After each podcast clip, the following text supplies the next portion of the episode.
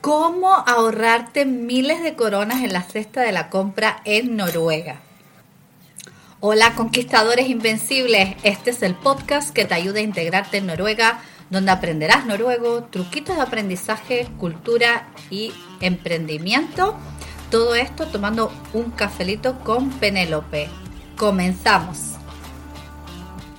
Uno de los comentarios más recurrentes es qué cara está la comida en Noruega. Entonces, ¿cómo ahorrar esas miles de coronas para poder eh, llegar a final de mes? Es muy típico que la gente se vaya a Suecia a comprar para ahorrar miles de coronas.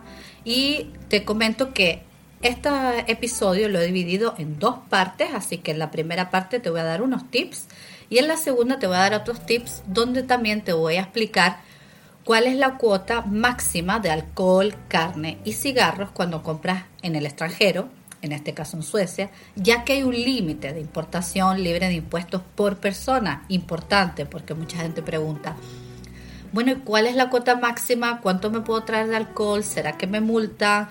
¿Cuánto es? Pues todos esos detalles te los voy a dar en la segunda parte del episodio.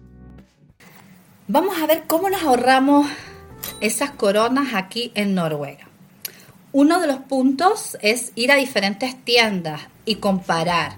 Y por ejemplo, comprar la fruta y la verdura, aquí es muy habitual comprar en las tiendas turcas porque manejan como unos precios más competitivos, además de que al parecer también son más frescas las verduras y la fruta e incluso la carne también la puedes comprar ahí. Mucha gente suele ir a comprar a Groenland, que ahí es donde se encuentran los mejores precios para comprar lo que es el carne, verdura, frutas y demás.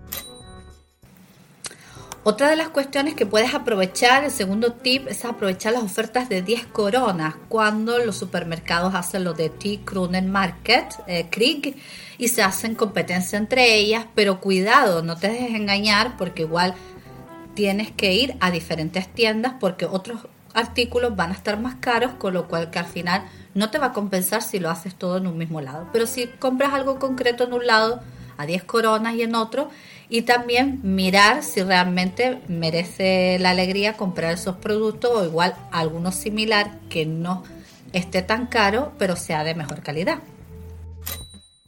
Esto también tiene que ver mucho con lo que es el fresh price, ¿no? Son precios también muy bajos, marca blanca de los supermercados, y también es cuestión de mirar si compensa o no compensa el hecho de que sea más barato o puede haber un producto similar que esté un poquito más superior, incluso casi el mismo precio, pero sea de mejor calidad. Porque también tenemos que mirar la relación calidad-precio. Pero si es verdad que si quieres ahorrar o no te puedes permitir otra cosa, pues tienes esos artículos de First Price que son muy socorridos en un momento dado para sacarte del apuro. Bueno, otro tip es, imagina que las tiendas que hay de tu zona seguramente tienes que observar ¿vale?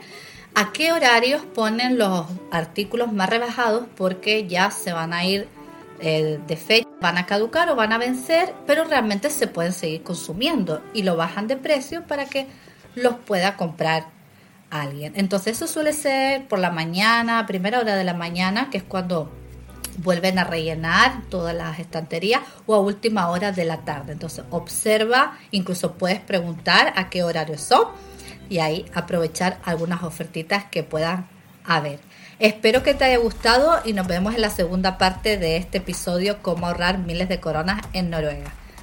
Ha det o Biesnackes.